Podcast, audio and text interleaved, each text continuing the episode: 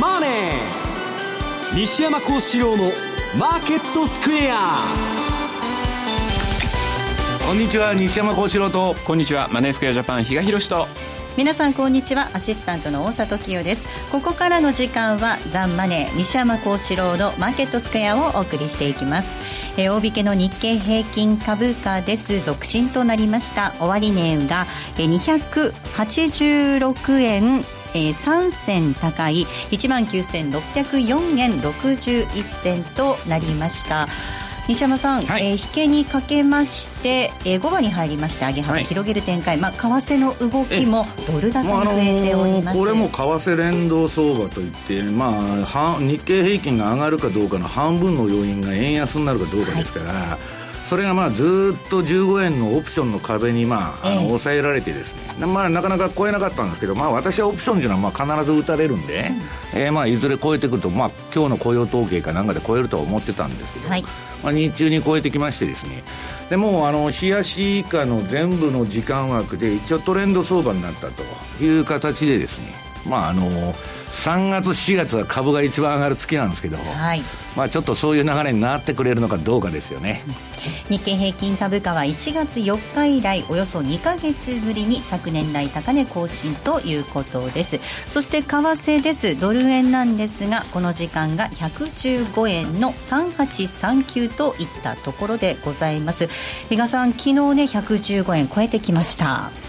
昨日というか今日の朝ですよね。ね。はい。あのまあ超えそうで超えないとい。うようなところでですね、やっぱりなかなか重いのかなと。思ってたら今日の朝からですねスルスル抜けてきたと、まあ、あのアメリカの長期金利も2.6超えましたからねこれ抜けたら早いですね。そうですね。でもニューヨーク時間でそれは達成できなかったと、えーはい、115はですね、まあ、それが、えー、日経平均のですね株高に相まって、はい、まあ、スルスルと抜けてきて。実を言うとなかなかあのチャートを見てても短い時間軸でもトレードのチャンスもなかなかなかったなっていうのがずっとこの今週 ADP の時に1回あったんですけどね、まあ、それはもうすごい小さいトレンドで終わっちゃった、うん、そういう意味ではちょっとフラストレーションがたまるような1週間かなというふうに思ってたところ今日、はい、そういった動きでまたドル円から、えー、クロス線もですね結構な通貨ペアでまた60分なんか使うと、はい、あのしっかりとトレンドが出てるなというような感じなのでまあ来週またイベントありますからね。そね。そのあたりでまたどうなってくるかというところだと思いますが。はい。えー、そして、えー、番組では、えー、皆さんからの、えー、ご応募、えー、コメントもお待ちしてるんですが今日はユーストリームの日ということですので特別プレゼントをご用意させていただいております、えー、番組特製のクオカード500円分を5名の方にプレゼントいたします。プレゼントのご応募にご応募にはキーワードが必要になってまいりますユーストリームの画面に表示されるあるいは番組のエンディングで西山さんが発表してくれるキーワードを添えていただいて番組のホームページからお申し込みいただきますようお願いいたします。えそして先ほどもお伝えしましたが番組ではリスナーの皆さんからのコメント質問お待ちしています。投資についての質問など随時受け付けておりますのでこちらもぜひ番組ホームページの方からお寄せください。ザ・マネーはリスナーの皆さんの投資を応援していきます。それではこの後午後4時までお付き合いください。この番組はマネースクエアジャパンの提供でお送りします。日本を代表する宗教学者木野和義さんが説いた昭和の名講話集消防現像に学ぶ CD 版好評発売中。難解と言われた道元禅師の教えが分かりやすい木の節で今鮮やかによみがえります。お値段は税込1万6200円。送料が別途かかります。お求めは0335954730ラジオ日経通販ショップサウンロード。またはネットショップサウンロードまで。毎日書道会常任顧問。書家関口俊宝さんの教養としての書道ではただいま受講生を募集中。ビジネスに教養に国内外で活かせるコミュニケーションスキルに。改めて字を学び墨と筆で書くことを通して書をあなたの自己表現の手段にしていきませんか？お申し込みお問い合わせは「ラジオ日経大人の書道」をインターネットで検索ホームページからどうぞ。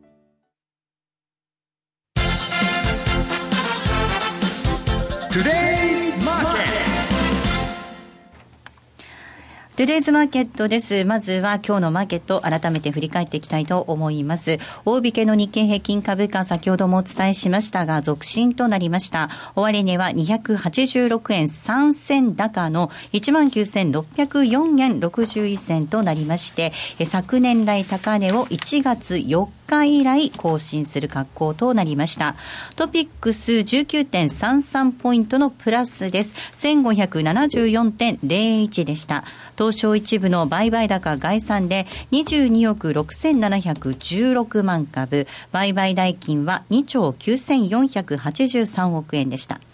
値上がり銘柄数が1563対して値下がりが341、え変わらずは100銘柄、変わらずは100銘柄となりました。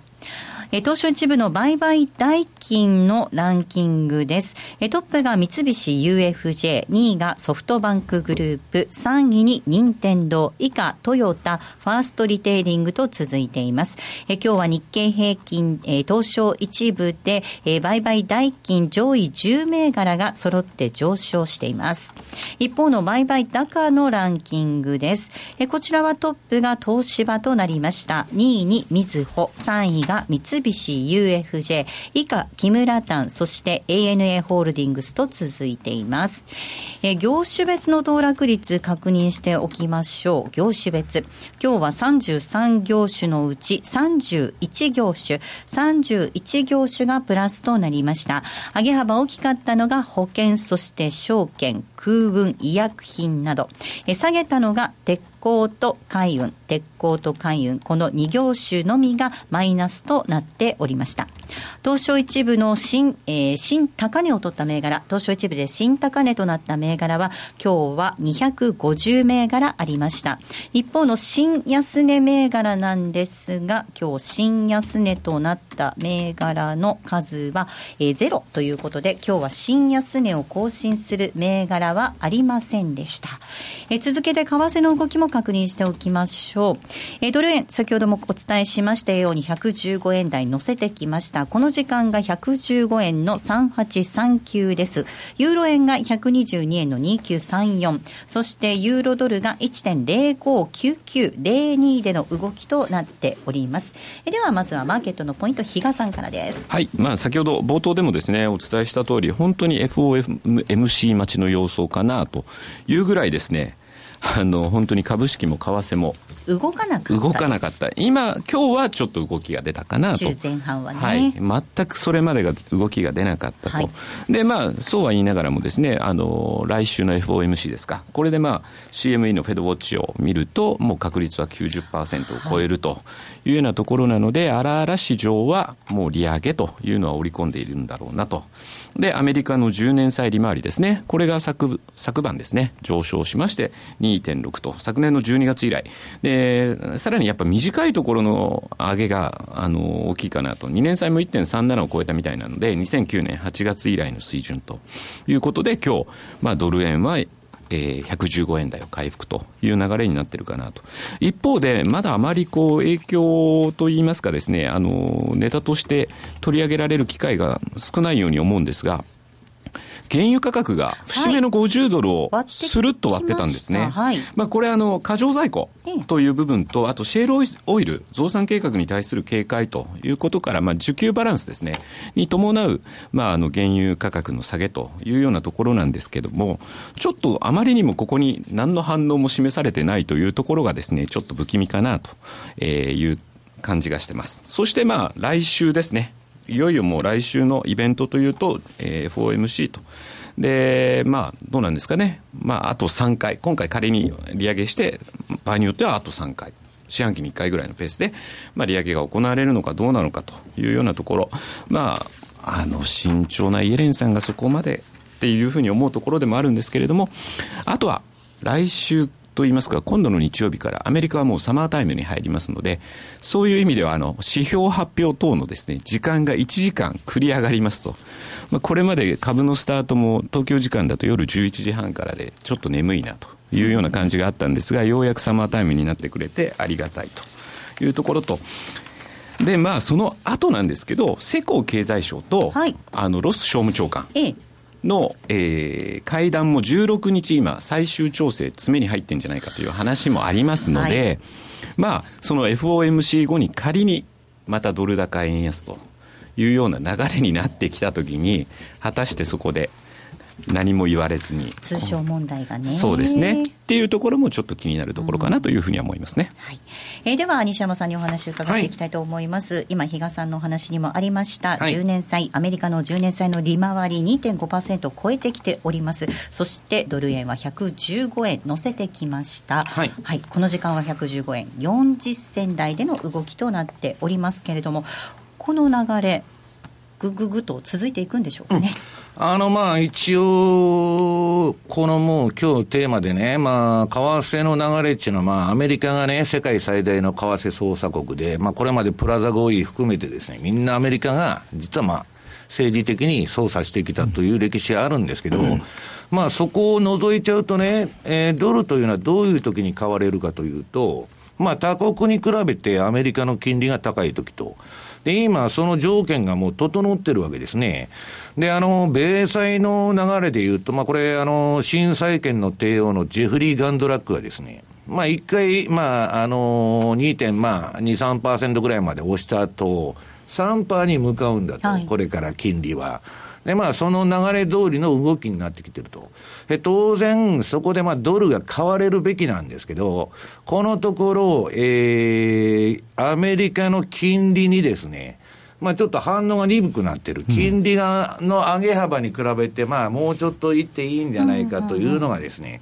まあ、いまいちいってないと、はい、で利上げ観測も、もう年年内、年2回とか3回とか言っとるわけですから、えー、生やして。もっと相場が走っておかしくないんですけど、はい、行かないと、はい、なんで行かないな、行かないんだと。それはですね、まあ、あの、市場のマーケット関係者の中に、トランプがなんだかんだ言ってね、アメリカ第一主義の経済ナショナリズムを掲げてるわけですから、ドル高なんてなってほしくないんだと、うん、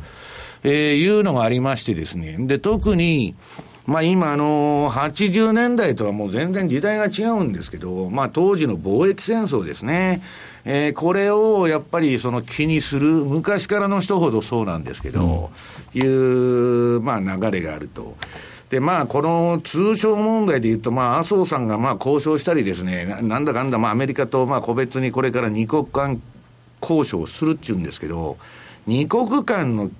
あの交渉なんて言ったらですよ、まだ集団で交渉してたら、強いアメリカに対して、まあみんなで団結して何か言おうっていうのはありますけど、差しでですね、アメリカと勝負して、有利なじょ、あのー、まあその交渉になるわけないんですよ。で、まあ、そのドル円のね、その上昇に、えー、大きなまあ影というか、まあ、重しになってるのが、このまあ、為替でトランプはね、ドル高を容認しないんじゃないかと。まあ、これはジェフリー・ガンドラックも、トランプがドル高をね、その容認するとはまあ思えんみたいなこと言っとるんですけど。彼の政策でもドル高なんですよね。えー、まあ、あのー、いや、え、な、何がですか？トランプがやろうとしてることトランプはだからドル高、その、えー、減税ないしは財政出動ないしは全部ドル高要因なんですけど、うん彼はですね、その経済のその連関みたいな考えてないんです。要するにやる政策がドル高でも、ドル高は力で抑えると。まあ、ポストトゥルースですね。真実なんかどうでもいいんだと。えー、で、まあ、かなり剛腕なれで、で、そのトランプのね、えっと、背後にいるのが、まあ、あの、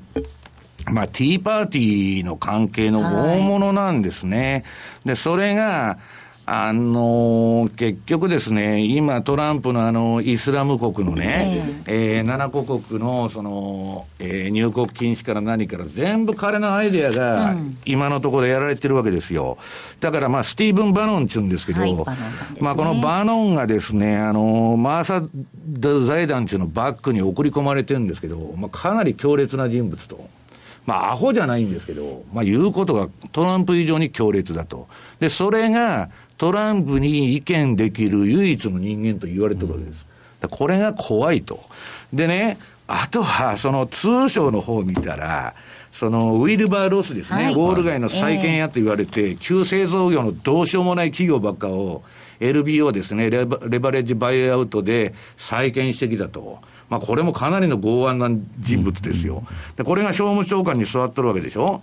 で、あの、USTR 代表が、えっと、ロバート、えっと、なんだっけ、ライトなんとかっていうのがいるんですけど、まあ、これもですね、癖があると。で、国家通商会議のピーター・ナバロー。まあ、この4人のメンツを見ただけでですね、とてもトランプ政権が、えー、ドル高を容認するとは思わない、思えないと。だから、こんなね、今の115円とかで文句言ってくると思いませんし、はい、今すぐそういうことが起こるっちゅうんじゃないですけど、やっぱりですね、例の125円ですね。ここら辺まで来ると、あのトランプ政権が黙ってるわけがないというですね、漠たる不安が、まあ、マーケットのどこかにあるんですね。で、一方、株の方はいいとこ取りしまして、はい、トランプはドル高政策やってるけど、金ばらまいてね、減税もしてやってるけど、ドル安政策を取るんだということで、えー、アメリカの株上がってると。それはなぜかというとね、えー、っと、この前の施政方針演説でも経済政策について何も言ってない、はい、ほとんど。えー、今、彼の、えー、っと、あのー、急務を要するべき問題はですね、移民問題と、あと、あの、例のオバマケアですよ。はいで、減税もだいぶ時間がかかるし、うんぬんで、まだ何にも発動されてないわけです。ところが、ウォール、えっと、えー、ニューヨークダウが12連投したっていうのはね、まあ、彼がドル安を施行していると。だから、ドル高はそんな進まないんだと。そうすると、まあ、アメリカ企業悪くないというのが背景にあると言われてるんですけどね。まあ、ちょっとそういう意味では、為替の歴史というのはね、皆さん、その政治の歴史であり、アメリカに押し付けられてきた歴史なんですね。はい、で特に日本はドル円というのはそういう通貨なんです。で、まあ、あのー、通商の問題でいうと、このウィルバーロスがね、早くもドイツと日本に物買いと。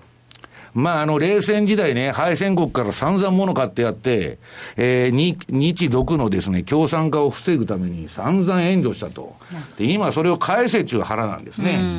まあ、だからですね、その、誰が交渉しても、日本のね、その政治家の、まあ、誰が交渉するのか知りませんけど、アメリカのこういう強烈な人たちを相手にですね、渡り合える会えるのかと、ハードネゴができるのかと。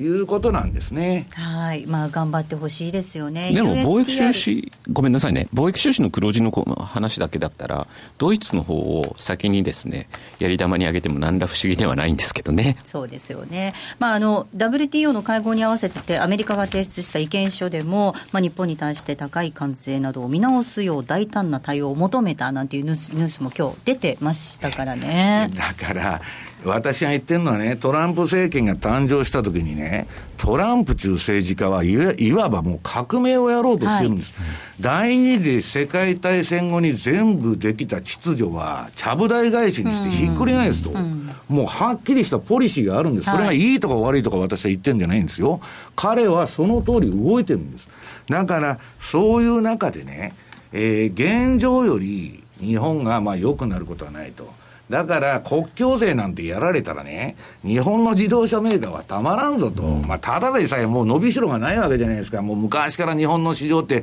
トヨタとかホンダとかね、なんだかソニーとか、同じような企業ばっかりでしょ、アメリカはどんどん入れ替わってますけど、はいえー、そうですね、だからまあ、そういう意味で、まあ、成長力という意味では、あんまり面白くない銘柄がそ揃って、うん、まあ、東証一部っていうのはあんま上がらないんですけど。はいまあちょっとそういう意味ではですね、日本に対してはアゲインストな風が吹いてるということだと思うんですけど、はい、USTR 代表はロバート・ライトハイザーさんなんですけれどもね、ね。まあでも西山さん、その利上げ確率が高まっていて、その労働環境ももうほぼ完全雇用の状況にある、まあ、今晩、雇用統計発表ありますけれども、ドル高の環境というのは整ってますよね。だからあの今ね、雇用統計がまあいい、いいと、ADP も良かったと、はい、で雇用統計もいいんだと、はい、全然良くないんですけどね、本当は。うん、で、まああの、そういうふうに表面上言っとるわけです。はい、で、アメリカの利上げが 2, 2、3回あると。いうことのドル高要因と、今の通商だとかね、為替の口先介入、いわばプラザ合意的なイメージが、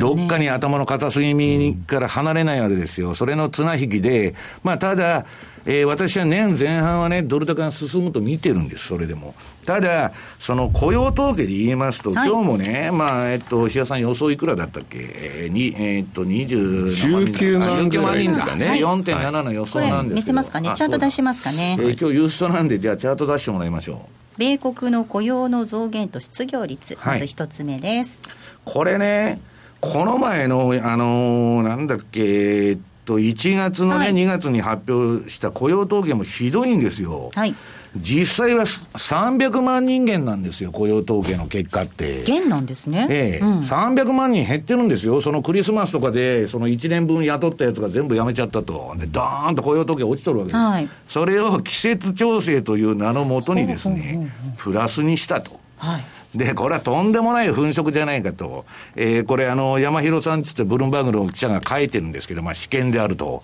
いやいや、正しいことを言ってるんですよ。で、大体にしてですね、正社員一人クビにして、今あの日本も厳しくなってきてね、えっ、ー、えー、と、パート労働者にも厚生年金入れと。はいこれはもう中小企業潰れちゃうようなあれなんですけどね、あのー、結局保険代を払いたくない企業が正社員一人クビにして、えー、週何時間以下の保険代払わないでもいいよ、いいようなパートタイマーを3人雇うと。それで完全雇用だって言っとるわけですよ。で、賃金はまあ、えー、この上がり方がまあ最近ちょっと上がってはきてるんですけど、鈍いと。でね、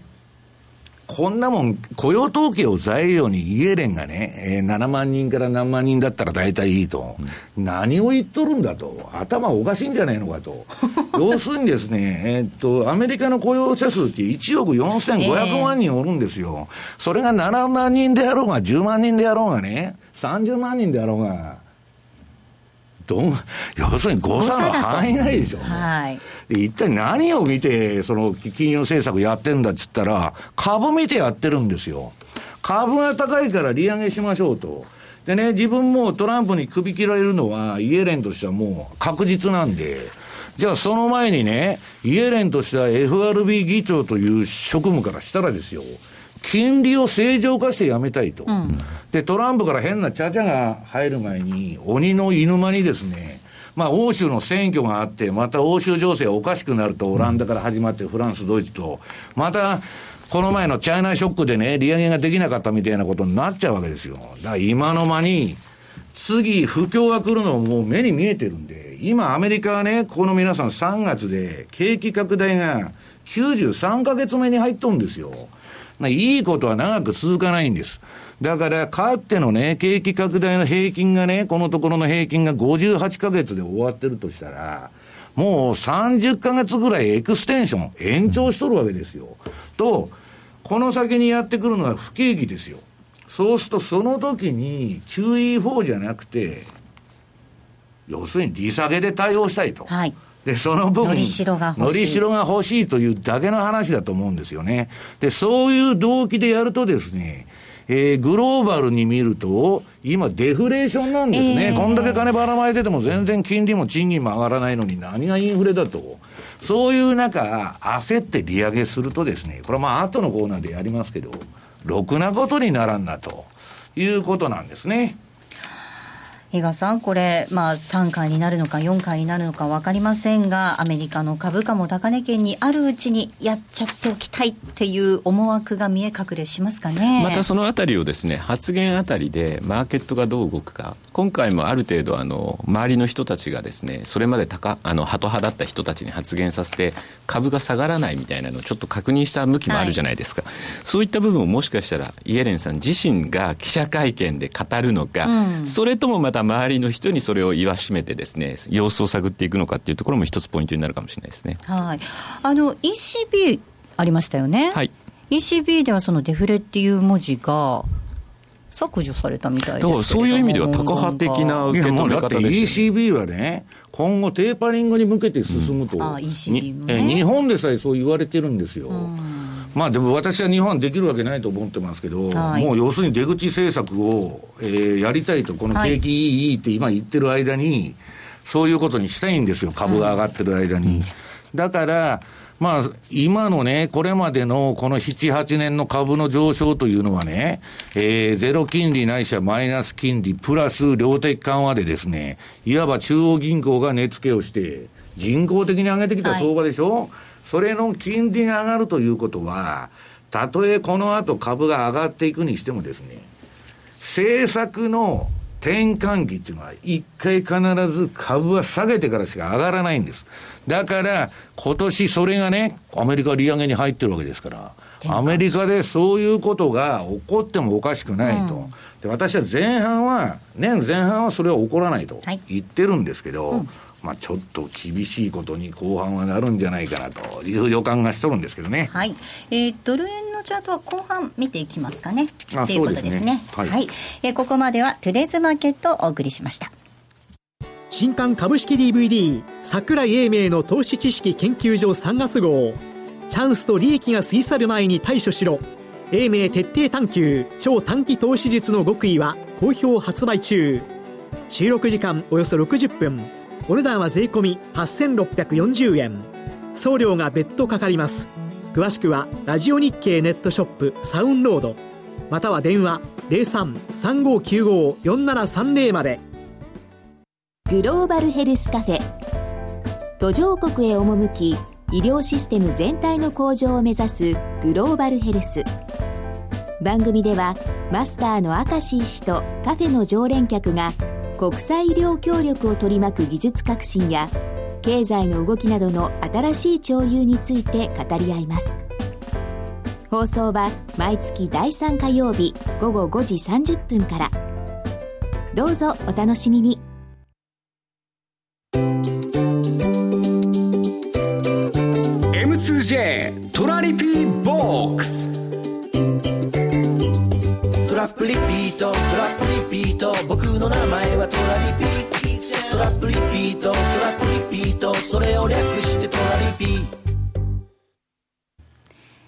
このコーナーでは FX 取引の考え方についてリスナーの皆さんからいただいた質問を紹介しながら進めていきたいと思います。今週もたくさんありがとうございました。まずはトラさんからいただいた質問を紹介します。いつもトラさん。はあ、チャー、チャラララ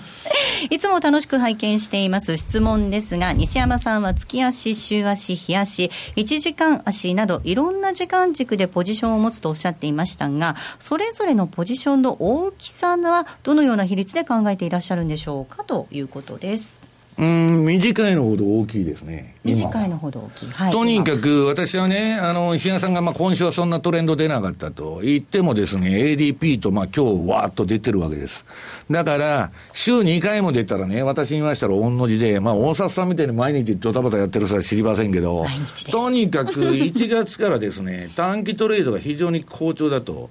で、あのー、これちょうどユーストなんでね、今チャート持ってきてるんで、はいうんと、これはまあドル円ですね。ドル円は今日はまあ東京タイムでこれだけ飛んだっていうのは、ええー、これあの、私はほとんど見てないんですけど、あの、日本勢がですね、この一目均衡表、これはまあ雲がねじれると。いうことで、ちょうどまあ、これ、綺麗ですね、ビジュアルで見ると。はい、ねじれてますね。えー、ねじれて、で、てあの転換の応答日だと、で、そこ抜けてきたと、で、これは、えー、ドル高なんだというような雰囲気でやってると、いうことなんですけど、まあ、あの、次に、えー、っと、これ、えー、っと、ポケトラですね。これ、今日のチャートをちょっと今見せられないのが残念なんですけど、これ、まあ、3月4日。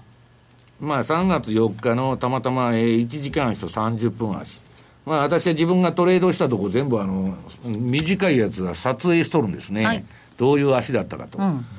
で、これ見ると、この重要なのが標準偏差。えー、っと、中段ですね。真ん中の STD って書いたのがスタンダードデビエーションですね。この標準偏差ボラティリティと、下が14日の ADX。まあ、両方、まあ、黄色というか山吹色で出てるんですけど。黄色ですね。黄色か。うん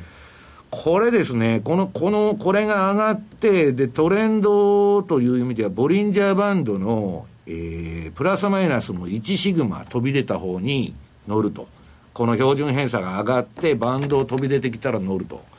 で、これでですね、まあ、むちゃくちゃいい循環相場がこういうですね、えー、続いてるわけです。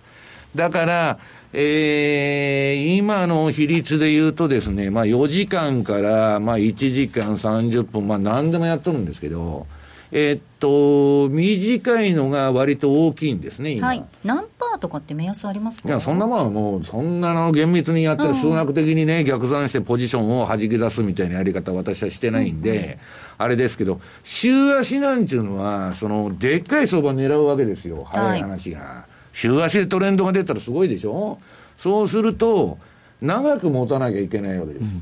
で、リスクも伴う。習慣でやると。だから、私はね、短期取引が気楽だっちっていうのは、もう儲かっても、やられてもですよ、はい、その日にもう決済しちゃうんですから、えー、あるいはストップロスで打たれるだけですから。まあ、そういうことをですね、まあ、えー、やっとるということですね。で、短いのが割と今、私の個人に関してはですよ、まあ大きいと。で、ファンド税も、もう短い足ばっかりです、儲かってるとこは。だって私、ブローカーに聞いてるんですよ。どういうファンドが今儲かってるんだと。まあ、7割くらいがアルゴリズムで、もうコンピューターの自動発注なんですけど、まあ、1時間ですね。一番取引者が多いのは、1時間が循環的にうまく儲かって、24時間それで回ってるわけですけど、まあ、当然5分とかになると、リザヤが少なくなるんですけどね。まあ、あの、とにかく1時間以下の足でですね、まあ、日足でトレンドが出出なくても、えー、トレンドがしょっちゅう出てたと。で、今、日足も出てますから、えー、まあ、全部が揃ってきたなと、日足以下。で、ちょっとドル高になってもおかしくないというのが今の状況です。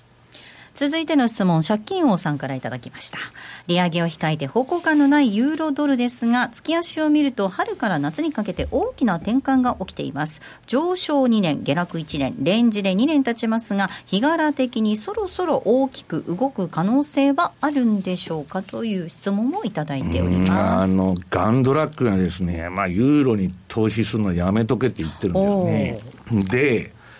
まあ、あの、アメリカのね、トランプ政権の、まあ、あの、先ほど言いました、まあ、黒幕と言われてる、まあ、最近日経新聞も書きまくってるんですけど、スティーブン・バノンですね。これ、首席戦略官。トランプの、まあ、右腕ですよ。そうですね。これの言うことだけは聞くと。まあ、若干意見の相違があっても、とにかくトランプにものを言えるのはこの人だけだと言われてるんです。で、それがね、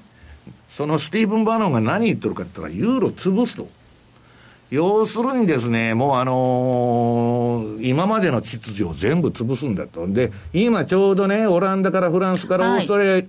オーストリアから極右政権っていうのが出てきてるじゃないですか。で、今そういう波に乗ってんですね。で、叩き潰してやると言っとるんです。だから、まあ、ユーロというのはですね、ちょっとその、まあ、秋のドイツまでですね、まあ、ちょっと不穏な感じが出てるんですけど、まあ、テクニカルで言いますとね、はい月足が調整相場になっていたのが、かなり煮詰まってきたと。うん、ところがですね、週足は調整相場で、日足もまだ調整相場。調整相場はどういうの調整相場っていうと、標準偏差と ADX が天井を打ってずっと下がってる過程の相場なんです。だからその間はぐちゃぐちゃぐちゃぐちゃ触れてですね、上がったり下がったりしとるだけという話なんですけど、まあまだトレンドは出てないんですけど、私は今年のどっかでですね、上がるか下がるか分かりませんけど、まあトレンドはそろそろ発生してもおかしくないと。要するに、えー、っと、去年の5月以降だったかな、ドラギは何やってももう何相場でずっとエネルギー貯めてるわけですから、もう金融緩和にも何も反応しなかったと。まあそろそろ動き出してもおかしくないと。だからそれはもう一つは、ユーロがうんぬんというのもあるんですけど、ドルが上がるか下がるか、うん、ユーロユーロドルっていうのはドル相場の裏返しですから、ね、まあ、これも重要になってくるというふうに思いますけど、まあ、本当にだから、トランプ大統領がドル安を望むんだったら、反対でユーロ高に。そうそうそうそう、ユーロ下がるかと思ったら、上がっちゃうという落とし穴もあるんです。だから私は相場についていくんだと、テクニカルで動いた方についていくんだと。いうスタンスなんですけどね。トランプ政権のさじ加減がどうなるのかっていうところなんですね。えー、皆さんからの質問紹介をさせていただきました。そして比嘉さん、セミナーのご案内がございます。はい。えー、3月20日ですね、はい、えー、3連休の最終日、はい、えー、旗日なんですけれども、東京で、えー、セミナーを開催します。えー、今回は、えー、今年度最後の全国セミナーという位置づけになりますので、西山さん、えー、大里さんはじめですね、はい、えー虎次郎ですね。津田ですね。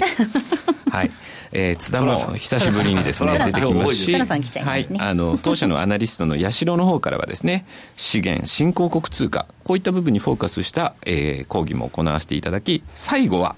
4人で、今後の話、どういうふうになるんだというようなところをですね、えー、まあ、忌憚のない意見を述べさせていただければなというふうには思ってますけどね。はい。えー、3月20日月曜日、祝日の日なんですが、スタート時間が12時30分になります。スペシャリストたちの通貨戦略会議ということで、セミナーをお届けします。えー、詳細、番組ホームページご覧いただきまして、ご応募いただきますようお願いいたします。私も久々に司会のお手伝いをさせていただきますので、はい、皆様からのお越しをお待ちいたしております。えー、締め切りなんですが、3月12日日曜日ということで、もう時間がありませんので、ぜひぜひ今すぐご応募いただければと思い思います。ここまでは M2J トラリピボックスをお送りしました。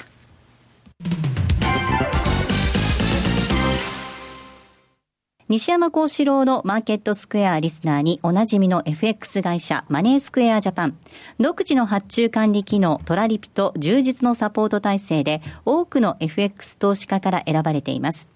今回そのトラリピがさらに始めやすくなる新しいサービスが始まりました。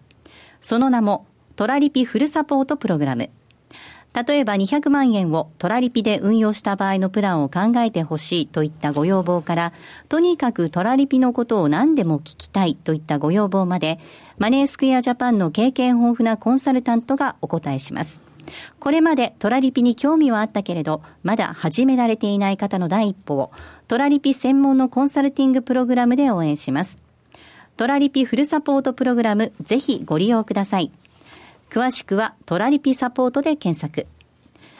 マネースクエアジャパンの取扱い商品は投資元本以上の損失が生じる恐れがあります。契約締結前交付書面をよくご理解された上でお取引ください。金融商品取引業関東財務局長金賞番号第2797号。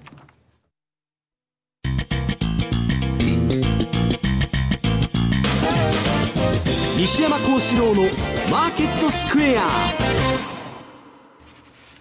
さあ、ここからは西山幸四郎のマーケットスクエアをお送りしていきます。今日のテーマ、新債券を、えー、新債券の帝王、ガントラックの相場予測と年後半相場の不安ということです。これね、あの、今は特めく、特めく、あの、ダブルラインキャピタルですね。まあ、これヘッジファンドなんですけど、まあ、えー、それの運用者のジェフリー・ガンドラックと、まあ、当たり屋と言われてるんですけど、まあ、唯一トランプが大統領になるって言っとったファンドマネージャーでですね、で、まあ、トランプの後の相場もほぼまあ、正確にトレースしてきたと。でね、今日ユーストなんで、まあ、時間がないんで、まあ、パッパッパッとやっちゃうんですけど、今何が言われてるかというと、このガンドラックがですね、まあ、最初は2.35%って言っとったんですけど、アメリカの長期金利が、えー、3%超えてくると株がですね、感触を起こして下げるんじゃないかと言っとるんですね。で、あのー、まあ、最初、えー、2.35って言ってて、それを3%に情報修正しとるんですけど、私はもう昔から3%って言っとるんですけど、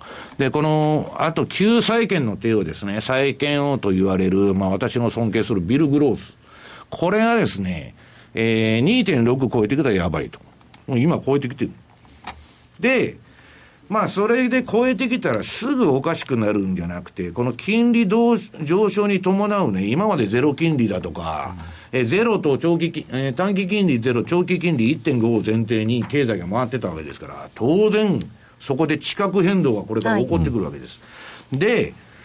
まあ、結論から申し上げますと、年前半なんとかなるんだけど、年後半まずいと。で、これはね、私がまあ、あの、注目してるラリー・ウィリアムズも、まあ、ほぼ同じようなことを言って、まあ、今年は彼はアメリカ株が暴落すると、あの強気な男がですね、えー、恐ろしい予測を出してるんですけど、まあ、それはどういうことかと。で、えっと、資料のこれ4ページ目ですね。えっと、このアメリカの、ニューヨークダウの月足。はい。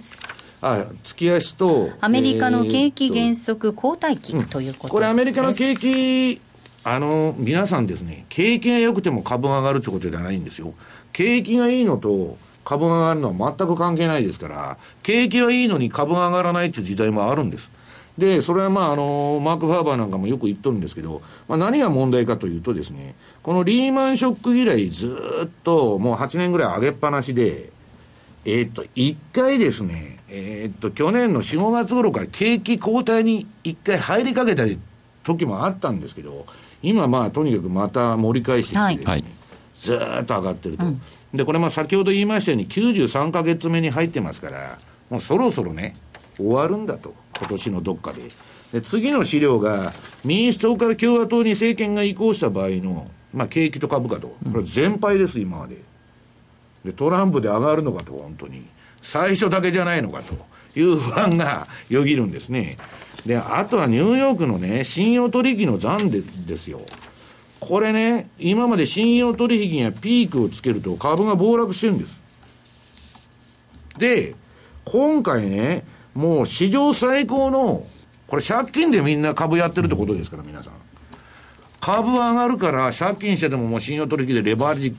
レバレッジかけてバンバンやったら、えー、上がってるうちはいいですよね。上がってるうちは天国なんですよ。はい、ところが、こういう借金で現、現生でやってるのは耐えられるんですけど、借金でね、株やってると下がると投げなかしょうがないと。うん、で、投げるときは、買うときはみんなバラバラバラバラ入ってくるんですけど、なんかショックが起きて投げるときは一斉なの、はいええ、一斉になったときに、私はこれはミンスキーモーメントと呼んでるんですけどね、流動性パニックが起こるんです。うん、ビットが入らない。うん。買いが誰も出てこないと、そりゃそうですね、うん、えー、落ちてくるナイフ拾うやつはいないと。いう相場が、今年のまあ後半のどっかで出るんじゃないかと。で、次はニューヨークダウ先物のポジションですね。これ CFTC が出してる2月28日現在。これも相変わらずドカーンと溜まってますよね。で、こういう相場の時は、上がっても、じりじりとしかいかないんです。これ持ってる人がリフ入れながらやってますから。まあだからそういう、そういう意味ではですね、ちょっとまあ加熱しすぎと。で、次はこのラリーですね。ラリーの米株予想。まあ去年はかなりあの、えー、正確に米株の方はまあ年間予測、まあ、前の年に予測して、それが、まあ、ばっちり当たったんですけど、今年はですね、まあ、詳しいことは申し上げられないんですけど、有料レポートなんで、えー、これ、ちょっと彼は暴落が来ると言っとるんですね。で、次の、このラリーのね、その、フォーキャスト2017という、まあ、年間予測ですね。もうこれ、あの、今月が、えー、今月で販売中止になるんですけど、3月ですから、えー、この中にね、7のつく年。えー、これの、えー、っと、今までのニューヨークダウの平均の動きが、この赤の、はい。えー、線なんですね。線で、ラインで書いてあるんですよ。はい、そうすると、今年の株の波動というのは、今のところ7の年の循環通りに動いて同じように動いてきてますね。うんで、7の年っていうのはどうなるかって言ったら、7の年っていうのはね、比嘉さん、悪いんですよ、相場全部。ね。だから、これ見てると後半の軌道がね、これは別にラリーの予測と一緒じゃないんですよ。この、このあの、うんと、7の年というのはこういう波動を描いてると。そうするとですね、まあ7月ぐらいにこれ見てると天井が来ちゃうわけです。7月か8月か。まあ、いうことを考えるとですね、私はね、ファンダメンタルズでその時何が起こるのかなんて全然わかりませんよ。うん、だけど、今、総楽観でしょ？その恐怖指数のビックス見ても何見ても、金融ストレス指数見てもですね、何見ても、全く下げに対する準備ができてないわけです。で、そういう時にトランプのまあ保護主義的な政策ないしは、なんか変な材料、欧州発、中国発とか、出てきた時に、こんだけロングが溜まったね、市場っていうのは、結構脆いんじゃないかと思ってるんですよ。で、今すぐそれが起こると言ってるんじゃないですよ。今は、さあの、先ほど来、あの、申しているようにですね、3、4月っていうのは普通はまあ株上がる、あれなんだと、10月末買いの4月末売りですから、まあ強気でいいと思うんですけど、ちょっと相場が走っちゃうと。私は逆にまずいと。じりじり上がってるっていいんですけど、最近12連続高とかね、うんいやいやラリーの、要するに人気がついてきてるんですね、相場に。大丈夫だと、トランプでいけるぞという時にはですね、やばいんですね。だから、まあちょっと、えー、年後半の相場には注意が必要なのかなと今年は、いうふうに思ってるんですけど。はい、一つ西山さん質問があるんですが、はい、西山さんって、えー、っと、今までだとアメリカの利上げが、まあ6月とかって見てたわけじゃないですか。はい、で、これが今回、まあ来月、あ来週、はい、3月にまず場合によって1回目が行われると。前倒しになってるわけじゃないですか。うん、その分でいくと、株の賞味期限は私は短くなる可能性があると。だから私はね、別に利上げ3回したら相場がすぐ暴落すると言ってるわけじゃなくて、うん、3回目までは大丈夫なんだと。株はそんな暴落なんか絶対しないと。で、3回目以降、4回とか 5, 5回になってくると、株高と金利高のね、いわば蜜月関係っていうのは崩れてきますよということを私はまあ過去のパターンから見るとですね、危惧しといた方がいいんじゃないかと。で、もう一つは短期金利、アメリカの利上げによって短期のところが持ち上がってるにもかかわらず、長期が全然長期が上がらないと。うんあるいは長期がね、今一斉に利上げ観測でね、2回とか3回とか言ってますから、3%ぐらいまで突っかけちゃって逆に、経済に悪影響が出てきて、金利がその後下がっちゃうと、長期が。で、短期は利上げしてますから、下がらないと。いうようになった時にはですね、株式市場に転機が訪れるんじゃないかという気がしてるんですけどね。ここまでは西山幸四郎のマーケットスクエアをお送りしました。競馬中継が聞ける、ラジオ日経のテレドームサービス。東日本の第一放送は0180-99-3841、99-3841。西日本の第二放送は0180-99-3842、99-3842。情報量無料、通話料だけでお聞きいただけます。虎ノ門医学セミナー、より良い地域連携医療を目指して、高度先進医療機関である虎ノ門病院の医師などが医療の動向から身近な病気の治療、予防などを幅広く解説します。虎ノ門医学セミナーは毎週木曜日夜9時30分、好評放送中。浜田節子です。鎌田新一です。投資という冒険をもっと素敵にするために、マーケットのプロを招いてお送りする、ゴーゴージャングルマーケットは、毎週金曜午後4時から、お聞き逃しなく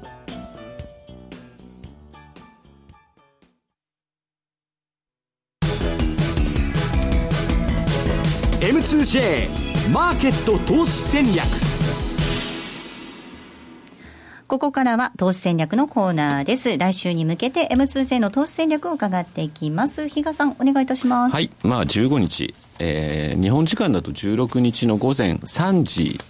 ですかね。で、3時半から多分記者会見という流れになるかと思います。で、まあ、相場ってどうしても多分ドットチャートで今後の利上げ回数とかっていうところを探っていくんだろうなと、はい、まあ、当てにならないのはもう西山さんがずっと言ってることなんですけど、